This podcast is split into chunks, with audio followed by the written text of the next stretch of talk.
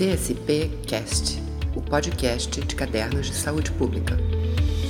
Sejam bem-vindas e bem-vindos para mais um episódio de Entrevistas com Autores, uma iniciativa do periódico Cadernos de Saúde Pública, CSP, em parceria com a Escola Nacional de Saúde Pública da Fiocruz, a ENSP. Hoje nós vamos falar sobre os 20 anos da Política Nacional de Alimentação e Nutrição, a PNAM, ou mais especificamente do suplemento que aborda essa trajetória, lançado agora, no mês de outubro, por CSP. O link para acessá-lo está aqui na descrição e duas das editoras responsáveis por sua produção estão aqui para conversar conosco. São elas a Inês Rugani, professora do Instituto de Nutrição da UERJ e editora associada de CSP, e Elisabetta Recine, professora do Departamento de Nutrição da UNB. Eu sou Vinícius Mansur, jornalista de CSP, irei conduzir apenas a parte operacional aqui do programa e desde já agradeço a presença das nossas convidadas e já peço a você que deixe seu like, se inscreva no canal e nos ajude a compartilhar esse conteúdo. Inês, conte para a gente um pouco desse suplemento. Então, esse suplemento ele nasce com essa intenção, né, de celebrar os 20 anos da Pinam, como você falou, e aí é esse ponto que eu quero começar a conversar com a Beta, né, a gente discutir a importância dessa celebração e o que que significa a celebração nesse contexto histórico do país, né, qual o sentido desse número temático dedicado a essa agenda. Acho que a gente podia começar com essa conversa dessa forma, né, Beta, entendendo o que que significa o sentido profundo desse, dessa celebração. Então, vamos lá. É, eu acho que tem vários significados, né, esse, esse suplemento dos 20 anos da PNAM.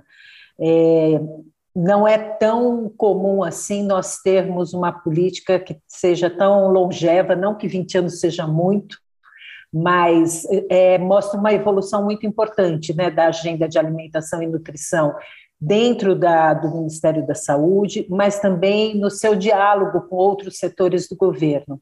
É, poder comemorar com uma publicação com uma amplitude tão grande de temas e de autores num suplemento como a revista, como cadernos, é, significa também que não só você é, testemunha uma evolução da política pública, mas também uma evolução, uma expansão da própria academia em relação a essa agenda.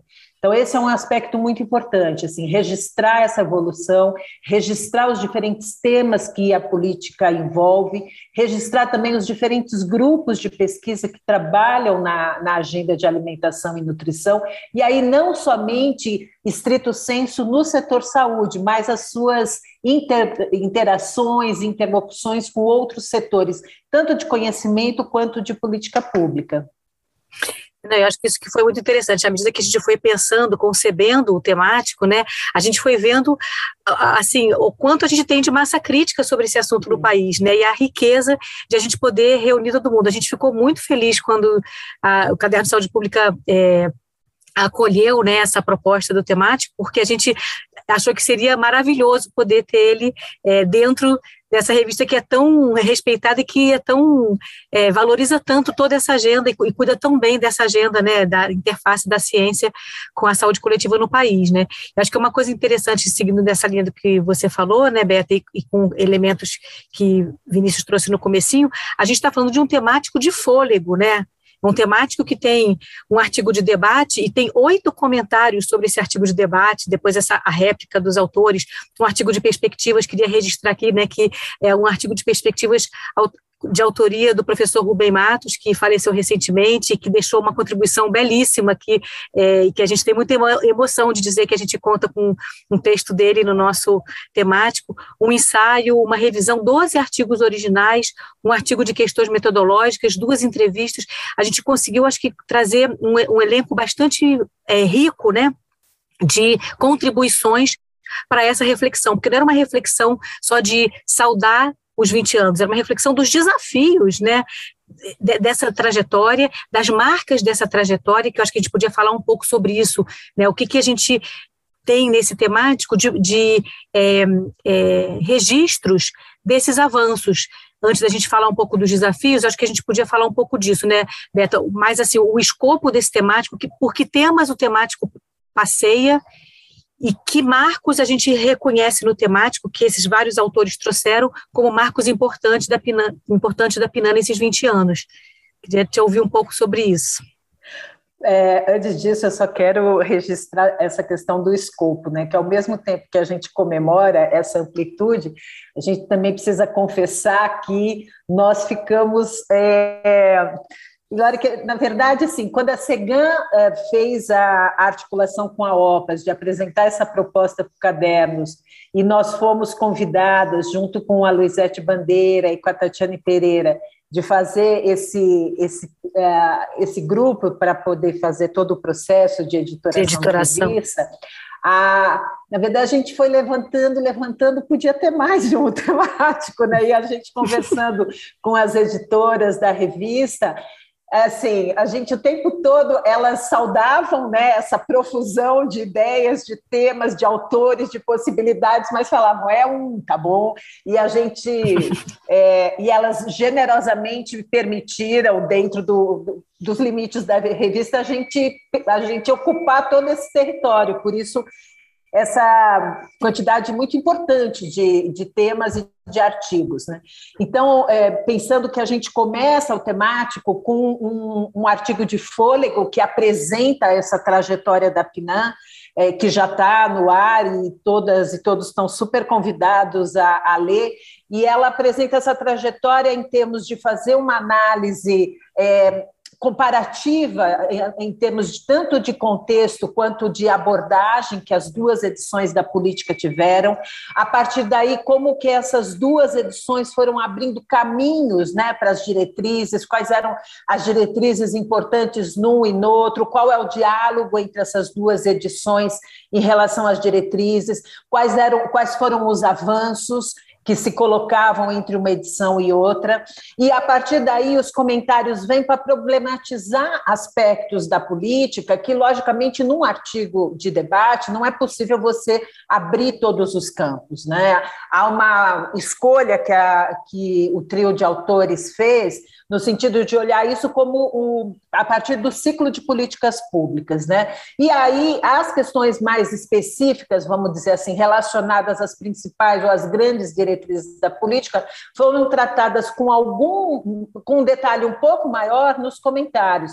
Então, a gente tem uma trajetória aí de comentários que vão desde a questão da organização da atenção nutricional, que é o que a gente denomina da PINAM de fato entrando como uma política dentro do Sistema Único de Saúde, evoluindo de uma abordagem mais fincada em programas é, verticais e olhando a atenção à saúde de uma maneira mais articulada, a questão da evolução de algo que é importantíssimo e histórico dentro da trajetória dessa agenda, que é a vigilância alimentar e nutricional, a questão do desenvolvimento de capacidades, então todas as, é, as diferentes iniciativas que vão se articulando para fazer o desenvolvimento dos profissionais de saúde em relação a essa agenda temáticas ligadas a questões estruturais da alimentação, como as medidas regulatórias, a abordagem da regulação por parte dos diferentes setores da sociedade civil, é, a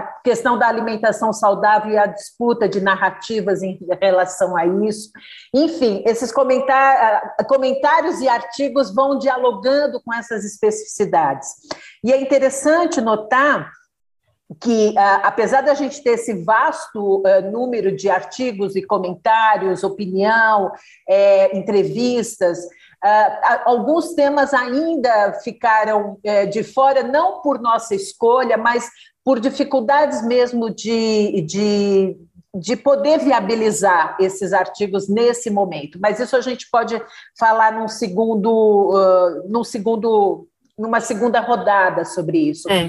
Acho, Diga, diga. Não, vai lá, vai lá, vai lá. Não, não, eu ia realmente passar para você para falar que, Inês, eu, eu tô, fiquei olhando né, todo o conjunto de, de publicações, de produção que, que nós conseguimos reunir nesse número temático, e é de uma potência assim, tão é, importante, porque a gente também tem que reconhecer que apesar da questão da alimentação e nutrição ser uma questão fundamental e importantíssima para a qualidade de vida, no cenário né, de, da realização do direito humano, tanto à saúde quanto, logicamente, à alimentação, é, ela não foi ou não é, é, exatamente uma agenda que teve prioridade ao longo dessa história de 20 anos. Então, também essa produção e essa resistência da política e o aprimoramento da política diz respeito a uma uma verdade interna, vamos dizer assim, que a política tem em termos de agenda e um compromisso muito é, significativo, tanto da comunidade acadêmica, mas também dos profissionais envolvidos na gestão, nas equipes. E aí, não só do nível federal, mas em todos os níveis, né? o estadual e o, e o municipal, e como isso é algo que se renova e cresce. Eu acho que isso é um mérito importantíssimo é, desse processo, desses 20 anos. Que, na verdade, se a gente olhar, a, a, gente tem que olhar até uma história antes né, da, da PINAM, mas esse é um compromisso muito importante. É, eu queria comentar sobre isso que você está falando, Beta, aí um pouquinho em relação a, ao ponto anterior, antes da gente voltar à questão do escopo, que eu acho que uma, é importante reconhecer que a publicação desse temático é uma das dos exemplos muito concretos da, do, da resiliência dessa agenda nesse contexto de desmonte de políticas públicas de garantia de direitos. Né? Então, a gente tem tido é, uma área é, de alimentação e nutrição no Ministério da Saúde que tem feito um esforço incrível de preservação e não só de preservação, mas de avanço dessa agenda, né? Então, se já seria maravilhoso a gente festejar 20 anos com um temático num contexto favorável político, nesse contexto tem um mérito enorme, porque tem um registro de uma história, tem um registro e não só de uma história, mas de, de uma reflexão muito viva e dinâmica sobre os desafios para os próximos 20 anos. Então, uma ideia muito clara de que a a política está aqui viva, né? A gente entendendo a política aí não como aquele documento só, onde estão as coisas escritas e, e ali as intenções reveladas, mas como um processo político e, e social, né? Então acho que essa questão da resiliência é um ponto importante para a gente colocar. E eu acho que uma, quando você fala né, do, dos temas do, do temático, né, que estão garantidos no temático, eu acho que é muito legal a gente ver a import, como a gente tem temas contemporâneos ali sendo discutidos, né? Como é que o agronegócio está se articulando né, com as indústrias de alimentos para poder é, é, barrar os avanços né, dessa, dessa agenda de alimentação e nutrição, todo o debate sobre alimentos ultraprocessados, né? A gente está celebrando 20 anos da PINAM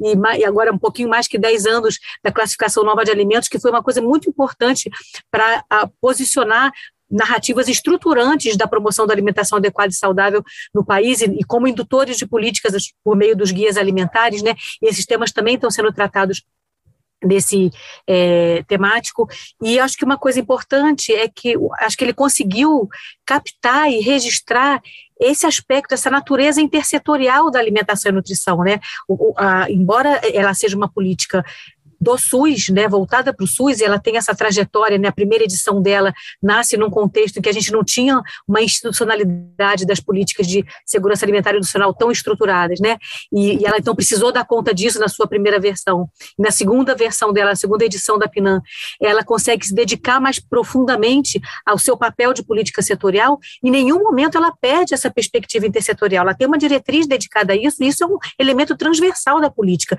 e a gente vê nos artigos isso é, presente, né? E uma outra coisa que eu queria falar, você estava falando, né, de pesquisadores, gestores, essa é uma característica desse temático que eu acho muito linda, né?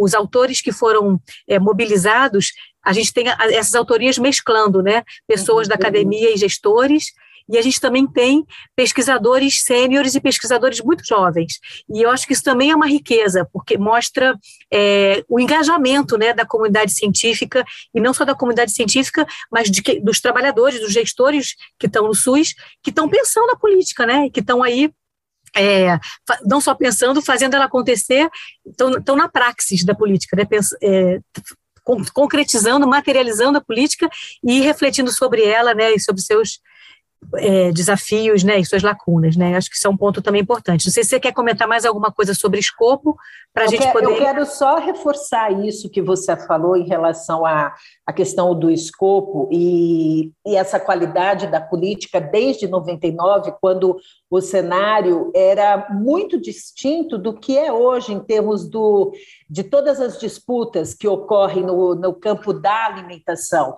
Então, a PNAM é, ter já se colocado como uma como a intersetorialidade é uma questão fundamental dentro da, da conquista, da realização do direito humano à alimentação adequada, é fundamental, é uma, uma é assumir de que é lógico que a saúde tem responsabilidades e tem muito a fazer nesse campo, mas se ela não se articular e não incidir, porque não é só uma questão de articulação e considerar que, os outros, que há outros setores envolvidos, mas é um processo de incidência, né, para que, eh, por exemplo, a perspectiva de alimentação adequada e saudável seja uma perspectiva adotada em outros setores, né, de governo, em outros setores de política pública. Isso é algo fundamental, porque senão você fica é, recebendo as consequências, mas de fato você está o tempo todo atrás do prejuízo.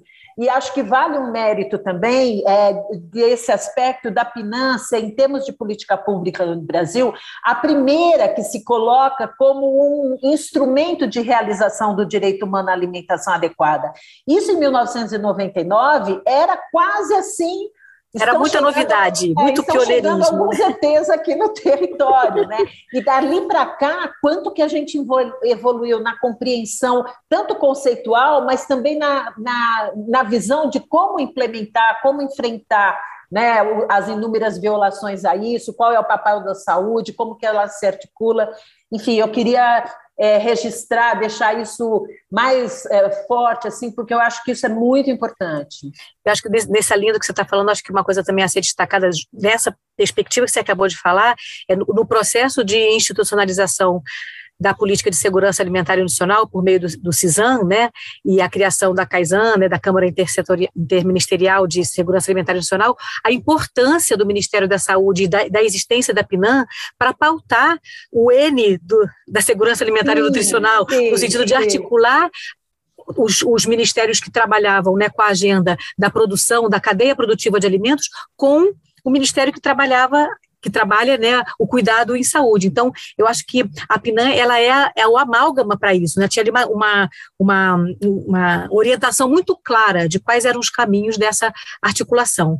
Ainda para a gente, antes a gente seguir para conversar um pouquinho sobre desafios, queria valorizar ainda em termos de escopo que as, eu falei que a gente tem duas entrevistas, né?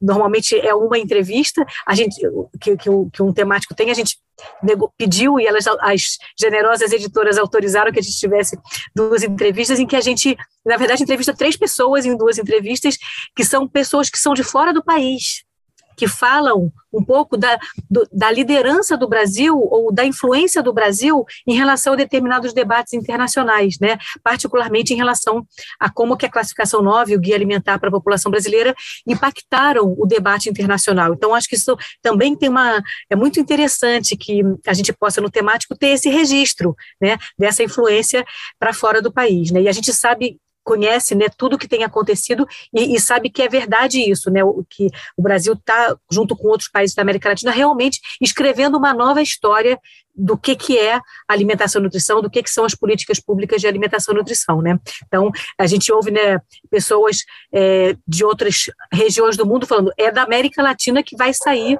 a solução criativa, massa crítica, né? Então, é, e a gente acha que esse temático, e tem essa questão que é muito importante, a possibilidade dele ser bilíngue, ele vai ajudar a gente a se conhecer, registrar essa história, é, formar pessoas, porque eu acho que o temático ele traz uma, um potencial enorme de formação das pessoas que estão atuando né, na área de alimentação e nutrição no país, mas ele vai também potencializar um diálogo do que, que acontece no Brasil com atores de fora do Brasil, porque a gente vai ter ele todo em inglês também. Então, isso é muito legal, porque isso vai permitir um diálogo que às vezes não acontece, que as pessoas, quando a gente conta um pouquinho do que a gente está fazendo, nossa, isso está acontecendo lá, e aqui a gente vai ter muitas vozes contando por diferentes prismas o que está acontecendo aqui. Eu acho que isso é muito maravilhoso.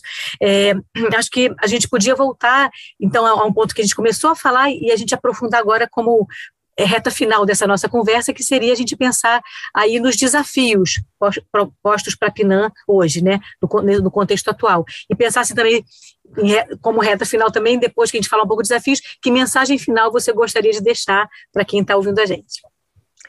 Uh, nossa, é, tem tanta coisa para falar, né?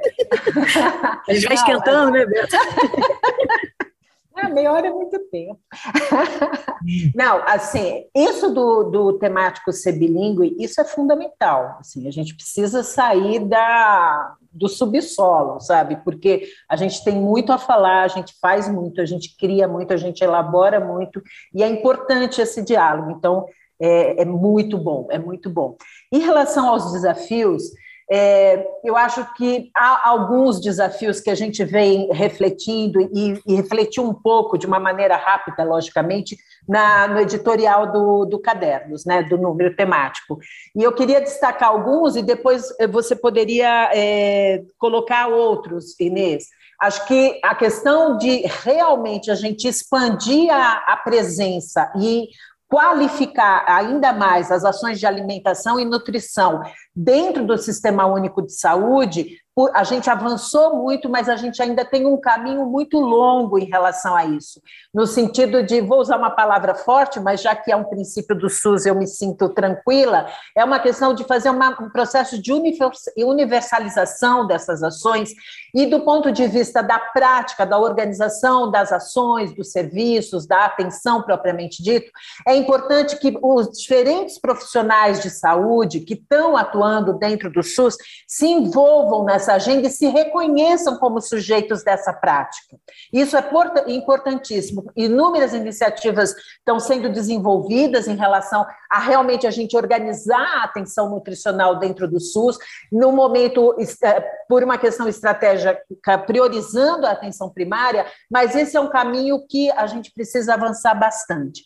Há outras questões relacionadas ao cuidado e à atenção nutricional de grupos populacionais que não porque a PNAN não os veja ou não os reconheça, mas eu acho que a questão da atenção à saúde é um desafio para esses grupos, como a questão indígena e os povos e comunidades tradicionais. Por exemplo, esse é um tema que nós buscamos muito a presença dele dentro do temático e nós, infelizmente, não conseguimos é, atender essa expectativa que a gente tinha, porque ainda a gente precisa avançar na produção acadêmica da, da, da questão da alimentação e, po, e, povos indígenas, povos e comunidades tradicionais, e também precisamos avançar no cuidado né, de, desses povos em relação à questão da atenção nutricional. É, a gente tem um vasto caminho e muito é, complexo em relação às medidas de regulação, né? Todas as medidas regulatórias que são as medidas que têm um impacto importante na questão dos ambientes alimentares, e a gente sabe muito bem de todos os é, desafios que, que a gente enfrenta é, em ter medidas regulatórias realmente efetivas. Então, esse é um desafio da PINAM, é, é um desafio de interlocução com outros setores importantes, de interlocução com a própria Anvisa, etc. Eu levantaria por agora esses e, e aí deixo para você complementar. Eu quero pegar dar consequência a isso que você está falando da, da agenda regulatória, que eu acho que ele é um muito central, que ele é decisivo, né, para a gente, aquilo que você falou, a gente não ficar enxugando gelo no atendimento individual, né, porque a gente precisa de medidas estruturantes, né, de superação de, de contextos que são completamente desfavoráveis à alimentação, né, então acho que além, pensar que a gente precisa ter Anvisa, é, Anvisa é, atuando numa direção mais contundente na que a gente defende. É, a gente tem uma interlocução importantíssima com o Congresso Nacional e a gente conhece como esse Congresso funciona. E essa questão de, da, de uma, uma, um campo né, de práticas políticas corporativas muito pesado que a gente tem no Brasil, como eu falei no começo, um rearranjo né, das forças, dos atores políticos que, que são representantes né, das grandes transnacionais é, envolvidas na cadeia produtiva de alimentos, muito se organizando cada vez mais no sentido de, de embarrear, dificultar medidas regulatórias. Então, o desafio em relação às medidas regulatórias é enorme, né?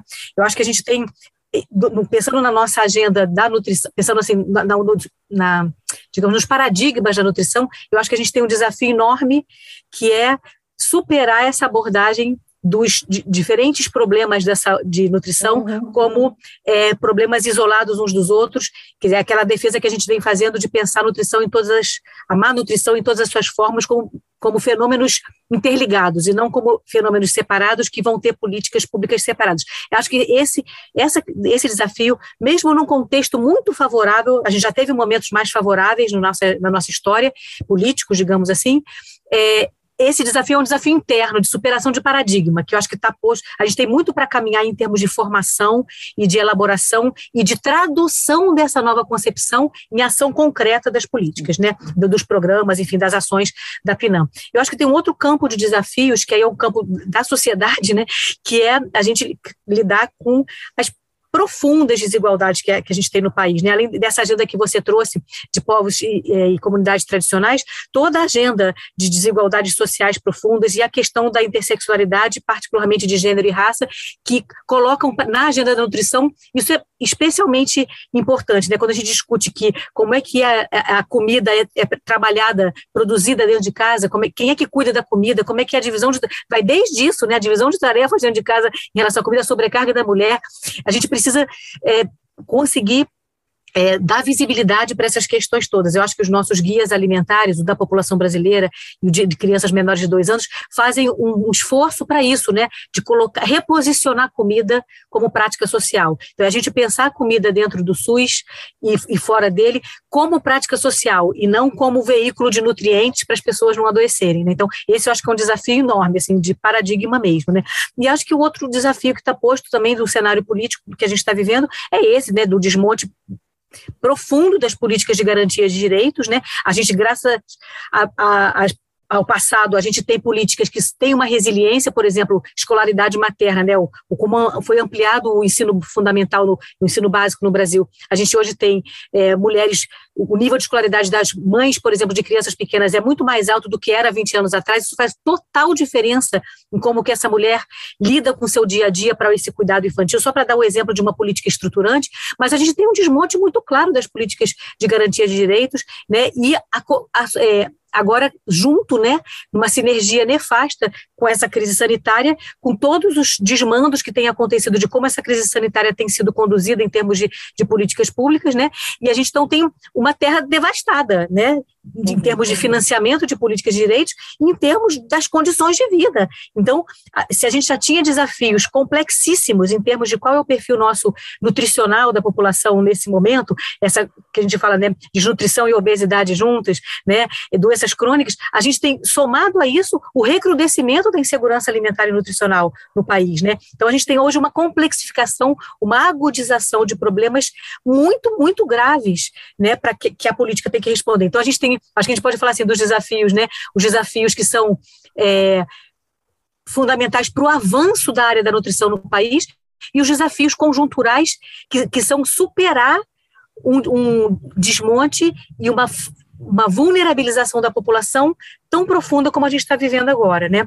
Então, acho que a gente agora com esse panorama mostra para a gente né, a, necessidade de muita, muita coragem, muita paciência, muita resiliência, muita articulação, muito trabalho conjunto, e eu acho que é, o temático tem esse tom, tem esse tom de, dessas abordagens é, de vários prismas, como eu falei antes, né, apontando essa complexidade. Não existe ingenuidade aqui, existe uma clareza, uma consciência muito clara do papel que essa política tem para fazer diferença na vida das pessoas. Né? Eu acho que o temático dá esse recado. Ninguém, ninguém lê esse temático e fica em dúvida é, da importância dessa política. Eu acho que isso é um recado muito importante. Uma coisa que eu acho que é importante esclarecer para quem está nos ouvindo é que a gente já está com alguns artigos disponíveis no site e a gente vai ter é, é, o, o, conjunto total do temático vai ser constituído nas próximas semanas. Então a gente tem artigo novo entrando até o final do ano, né? Mas a gente tem, já tem a, a, primeira parte do temático já está lá e como é um temático grande é bom vocês irem se apropriando aos poucos porque tem muita coisa para ler.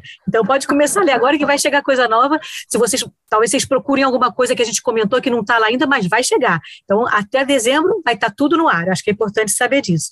É, deixei para você fazer as palavras finais. Eu quero, é, quero falar todos esses desafios que você levantou agora mais ao final, Inês. A gente pode olhá-los também como grandes oportunidades, né? No sentido de que é, sempre foi, mas mais do que nunca agora, essa agenda de alimentação e nutrição, a questão das desigualdades, da fome, todas as formas de malnutrição, isso está o tempo todo batendo na nossa porta, não só como profissional de saúde ou pesquisador, mas como pessoa, como cidadã, como cidadão. Então, isso também é uma oportunidade muito importante para que isso ajude a gente a avançar nessa agenda, no sentido, por exemplo, da institucionalidade, no sentido de que essa agenda seja uma agenda mais presente nos conselhos de saúde, em outros conselhos de políticas públicas. Então, para terminar, eu quero fazer um convite para profissionais de saúde, estudantes, pesquisadores, todo mundo que chegar a esse temático, pegue esse temático, coloque ele debaixo do braço, vai bater na porta, sabe, do Conselho de Saúde, vai mostrar o que é essa agenda, vai mostrar como que os planos municipais de saúde, os planos estaduais de saúde precisam dar mais visibilidade e mais importância a essa agenda, organizar a atenção no nível local, colocar recursos, colocar profissionais, fazer com que isso gire, né? que todo esse esforço que muitas vezes é feito no, em um só dos níveis né, de gestão fique desequilibrado. Vamos tornar isso uma grande onda e fazer com que todos esses desafios, daqui a uns anos, a gente olhe para eles e fala estava difícil, mas a gente encontrou essas janelas e a gente fez essa agenda avançar. E mais do que a agenda, a gente contribuiu para que as desigualdades, é, é, todas elas, e aquelas principalmente ligadas à alimentação e nutrição, reduzissem nesse, nesse país. Eu quero pegar um gancho que você acabou de falar para a gente fechar, lembrando que a primeira, PILAN foi escrita num contexto super adverso. Tinha acabado de ser, ser extinto o órgão que cuidava da, de alimentação e nutrição. Então, acho que a gente tem no nosso DNA essa resiliência de aproveitar oportunidades, situações muito, muito desfavoráveis, transformar em oportunidades. A gente tem outros desafios, essa questão da gente capilarizar a PNAM, territorializar a PNAM, é uma coisa que está super no radar hoje, né, Beta? A gente tem discutido isso com a equipe da, do Ministério da Saúde, né, com outros atores, outros desafios como formação, enfim, a gente tem uma agenda vasta de desafios. É, a gente não esgotou, eu queria deixar claro que, a, que o que a gente comentou aqui, não, não, a gente não esgotou os desafios todos que a gente reconhece. A gente pincelou alguns de diferentes naturezas para a gente ter ideia de quanto a gente tem de trabalho pela frente, né? Mas é isso que nos instiga, né? Porque que bom que tem tanta coisa por fazer, porque a gente arregaça as mangas, vamos lá, né? Acho que é isso. Muito, muito legal, Inês, Elisabetta, muito obrigado pela presença de vocês, muito obrigado pelo trabalho de vocês, é muito importante né, ter essa leitura histórica da PINA compilada agora num suplemento. É, como você já falou, né, Inês, os artigos estão entrando né, no nosso suplemento, o suplemento, boa parte dele já está no ar, eles vão continuar entrando novos artigos ainda, né, ao, nos próximos meses. Então, já peço para o pessoal acompanhar também as redes sociais de Caderno de Saúde Pública, no Twitter, no Facebook, que a gente vai informando vocês da entrada desses artigos lá. O link do suplemento, mais uma vez repetindo, né, está aqui na descrição desse conteúdo. E, e aproveito para pedir né, que vocês deixem uma curtida aqui também no vídeo, né, no, ou no podcast, se você estiver nos escutando, se inscreva no canal e nos ajude a divulgar o conteúdo. E mais uma vez, muito obrigado, Inês e Elizabeth, parabéns pelo trabalho. Prazer. Valeu. Obrigado. Até mais. Muito obrigado, pessoal. E até o próximo Entrevistas com Autores. Um abraço. CSP Cast, o podcast de cadernos de saúde pública.